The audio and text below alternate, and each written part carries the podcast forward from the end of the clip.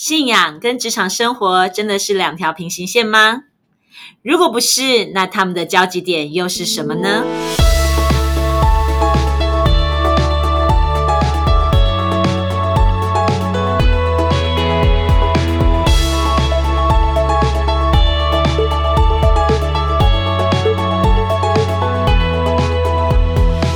欢迎大家再一次来到不一样的思路。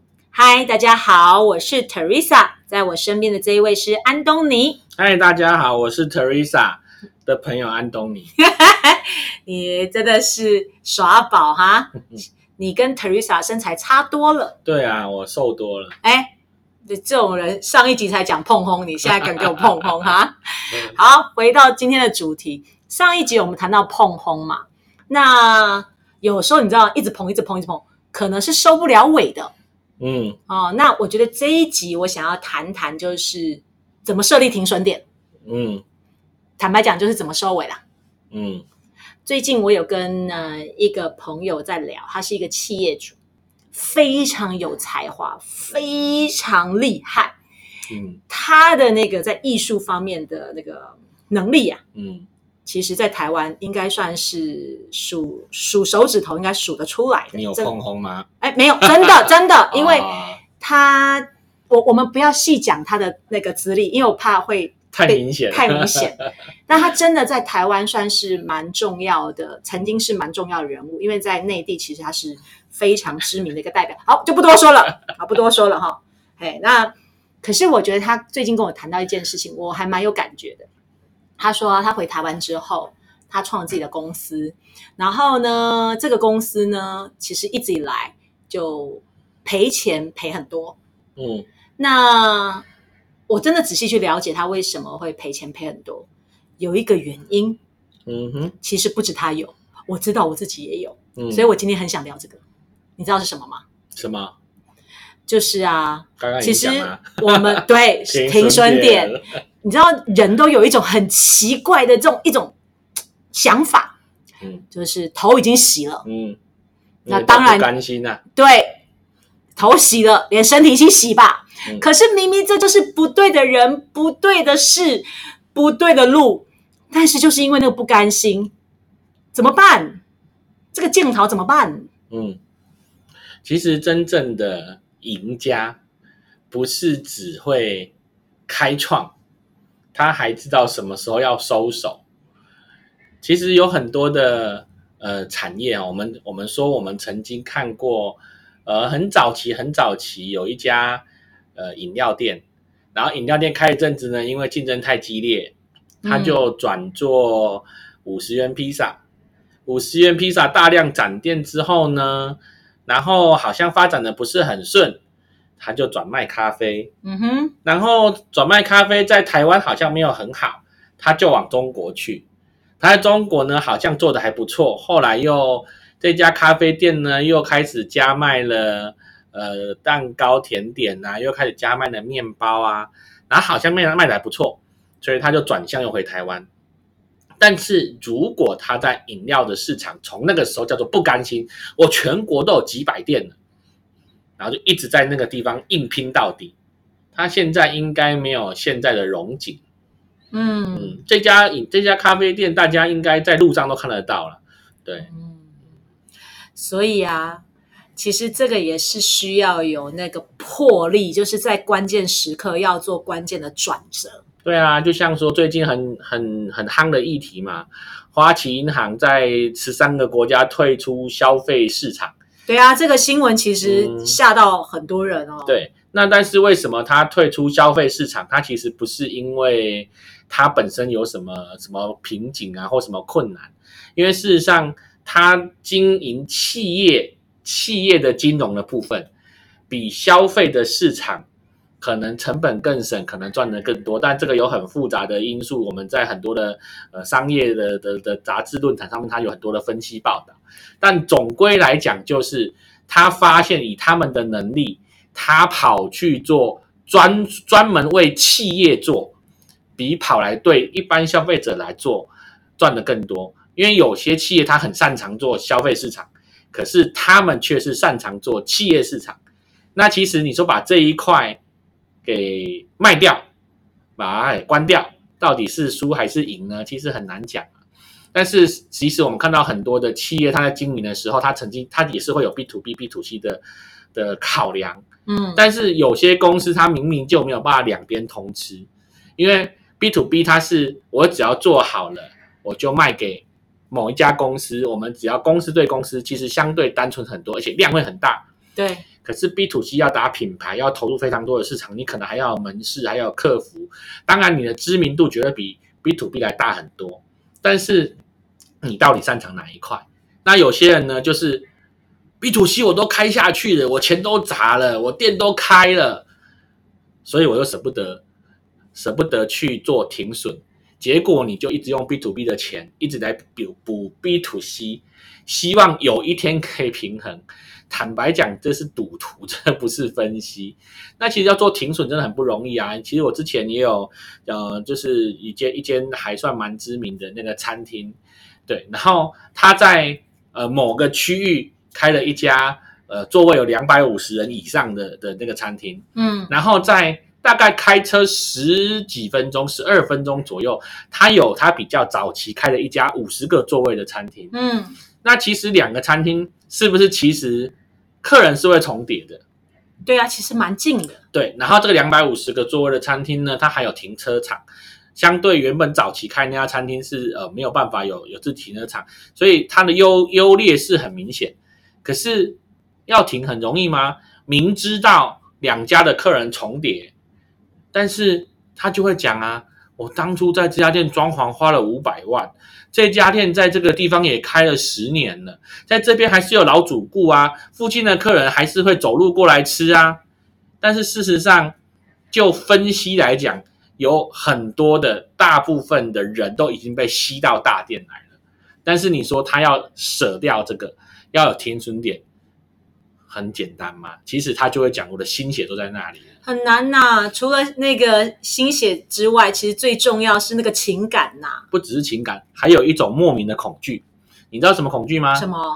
因为他说，我现在如果关掉一家店，人家会不会觉得我财务我有问题？会不会开始有很多人觉得我的店有问题？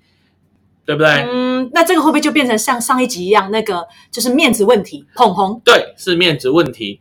但事实上，他如果在开幕，然后这间店呢，就慢慢的把它给给结束掉，对外宣称，告诉大家，我们就是因为开了更大的店，然后所以店门市转移，是不是顺理成章？嗯，但是它一直存在，我只能增加门市，我不可以减少门市这个迷失里面。以至于他陷入很大的恐惧。这家店其实，在新店开了之后，因为那个、那个、那个吸引力的那个效应，这家店原本大概是打平，或者是傻小赔，他其实没有真正的赚过很多钱。那家店就是存在，因为那个地方大概就是长这样子。对。结果因为这个效应一吸过来之后，这家店每个月要赔十万。哇。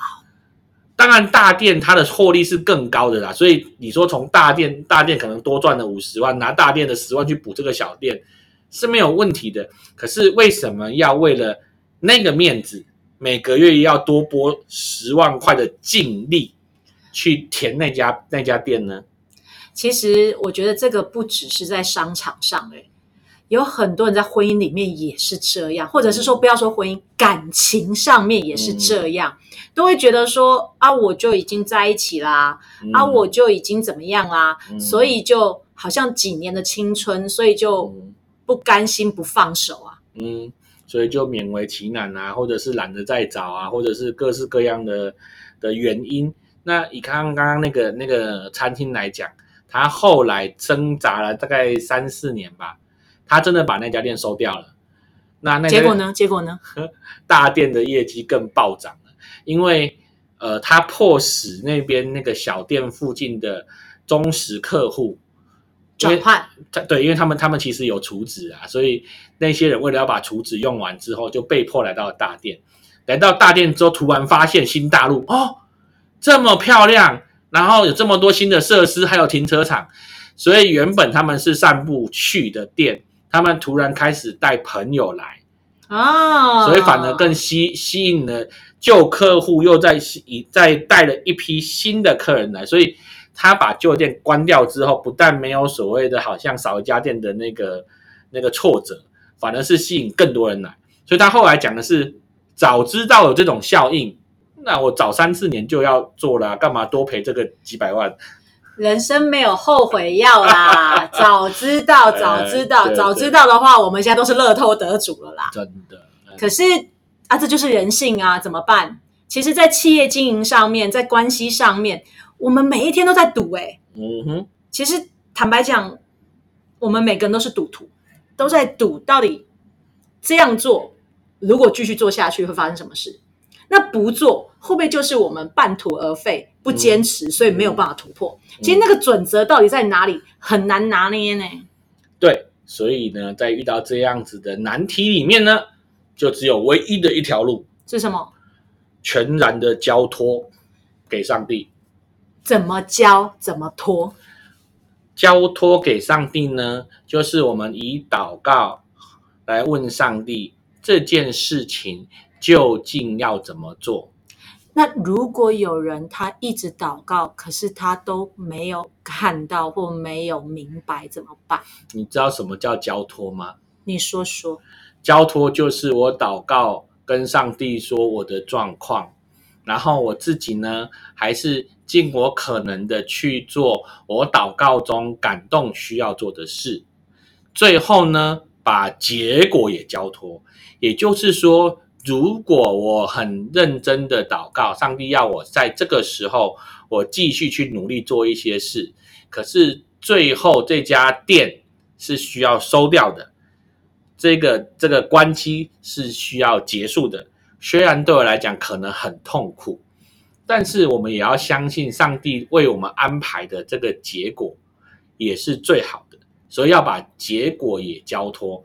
当然，交托不是我祷告完之后我什么都不做，也不是交托完之后叫上帝来为我想要的事情背书。其实最重要的是，在我祷告，然后。上帝给我感动要做的事情，我还是得去做。只是最后的结果，我们也全然的交托跟顺服。那安东尼，我想问，有些人他可能比较理性，如果他没有感动怎么办？可以发动身边所有的弟兄姐妹、认识的所有的牧师传道，全部一起来祷告。哦，所以为什么要有教会啊？为什么要有小组啊？为什么要有肢体啊？然后，如果如果大家都会觉得人的意见不可靠，那更简单了，你就跟他讲：我有一件事很困扰，请你们为我祷告，做或不做，或是要怎么做。但是你不需要跟他讲内容是什么。哇，这么刺激！哎，其实上帝是很有趣的，他从各式各样、各方各 各种方法来告诉你答案，只是听不听而已。我相信，呃，曾经有一个姐妹啊，你呃，她是年纪比较长的姐妹，她遇到跟她婚姻上面的困难状况，然后她孩子都大了，全部的孩子都出社会，她跟她先生大吵之后呢，她实在真的受不了，因为其实他们是婚姻很长很长的问题，他就想说。他真的受够了，而且他孩子也跟他说：“你自己做选择，你不要再抱怨了。”所以他那时候就做了一个选择，就是他在想他要不要离婚。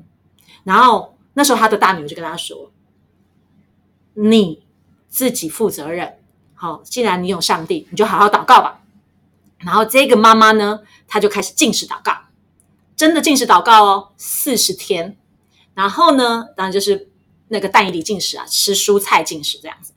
然后最有趣的是，有一天他在坐公车的时候，他下车刚好要到他家下车的那一站，他一下车，后面走了两个女孩。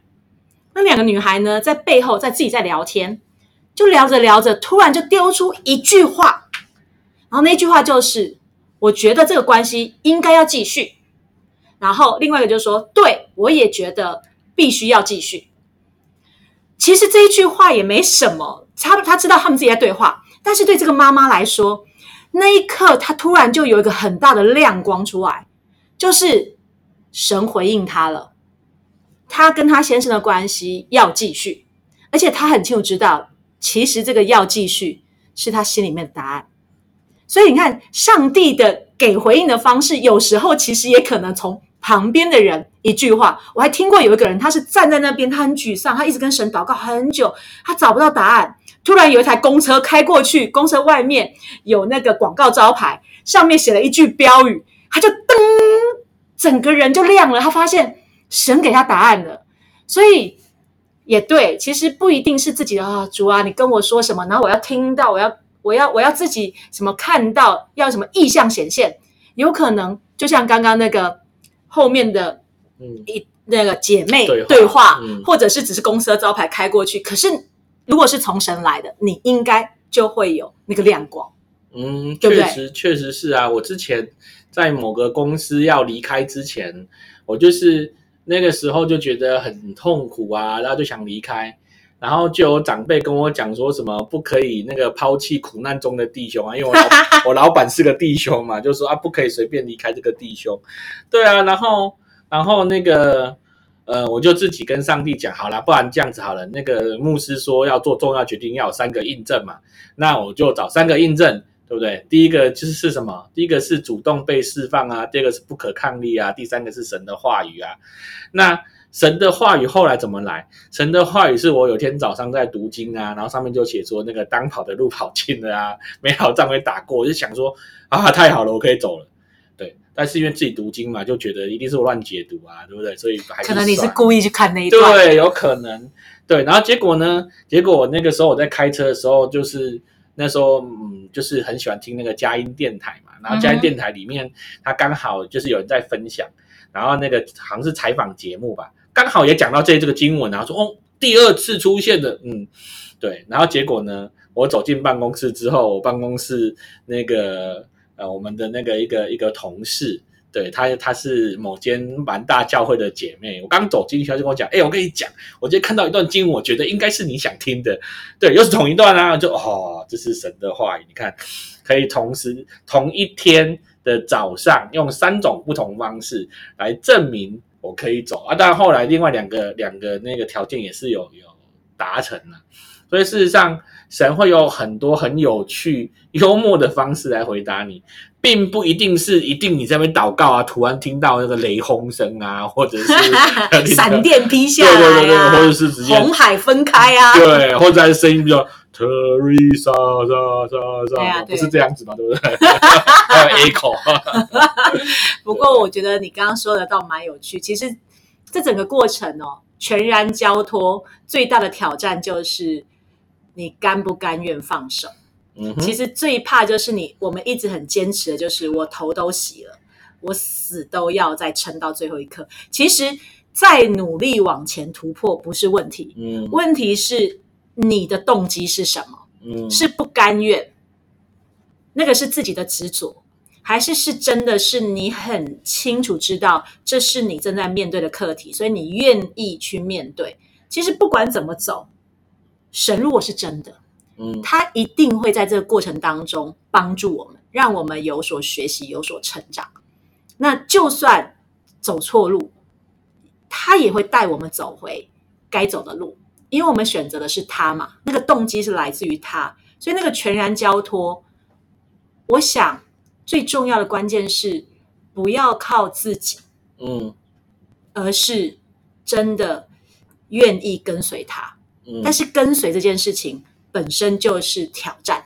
没错啊。事实上，不管我们怎么样走错路，只要我们是心里想要跟着神，那神所让我们走的每一条路都是没有后悔的，即使好像付上了代价，但是上帝都有他的心意，所以对我们来讲，可能那个叫停损点，可是对上帝来讲，说不定是一个关键转折点。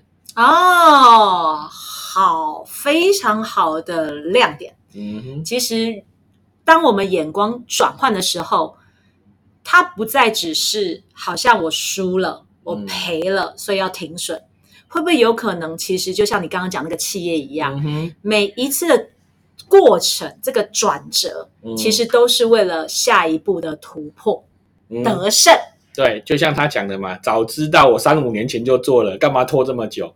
对不对？他给了关键转折点，可是他一直在想那个叫停损点。没错，没错，在我开始讲的那个姐妹，嗯她就跟我讲，三年前她就知道这个人是不不对的人，不适合合作的人，但是她又再撑了三年，到今年他终于醒了，我就笑说，没关系啊，你钱多，所以不怕也。还好啦，就多赔个几千万而已嘛。哎呦，我好希望你赔的都给我。他这边狂，他跟我狂笑，对，但是或许这个过程也不能说是呃，也不能说是不好，因为 maybe 对他来说这是很宝贵的经验，因为在他下一个转折点里面，这一个经验就会变成是他成功的关键。嗯哼，所以全然交托是需要冒险。嗯，跟随上帝本来就是一个冒险，而且它是反人格的。嗯哼，对，因为我们自己想要的常常跟上帝要我们做的不一样。啊，主啊，对，其实好像这也是一个信心的锻炼过程呐、哎，现在讲都讲的很容易，但是在自身自己身上发生的时候，都是流血流泪的经历。不是流血流泪，是我现在就好想要安息主怀，这样比较快。哎，糟了糟了糟了，大家都想要往这个方向去，爱刚丢。呃，哎，那我觉得今天的这一集节目啊，对我来讲有一个很重要的看见，就是其实所谓的停损，其实所谓的放手，可能不是输，而是我们为了真正的下一步的得胜，对那个转折点。而这个转折点是因为神要带我们走到真正该走的路。那这个停损呢，其实不只是在企业跟呃运作，还有跟人合作上面，很多时候也可能是我们自己的内心跟关系，其实各方面我们都应该要可以去好好的设一个转折点，就是行不通的事就不要再做了。其实既然这里都一直撞墙了，那要不要去看看到底真正行得通的是什么？那需要调整、调整跟面对的又是什么？所以，当我们可以学会这个课题的时候啊，在下一个阶段、下一个过程，那可能就是你被垫高的高度跟你突破的关键了。安东尼，你是不是也这样看？嗯，没错啊。嗯，我想今天这一集节目也要祝福所有的听众朋友。很多时候，其实认输或者是呃停损，不是不好，而是它是为了让我们的生命真的能够去到真正该去的下一步。不管在企业，不管在关系，或者是任何在你个人的各个面向，神的手一定会在关键时刻出现，只是我们愿不愿意顺服，就是刚刚安东尼说的全然交托。那我也期待我们可以一起来锻炼这样的一个信心跟一个态度，因为不一样的思路就带我们走不一样的路。也期待大家都能够真实的走上成功道路。谢谢大家，我们下次见喽，拜拜，拜拜。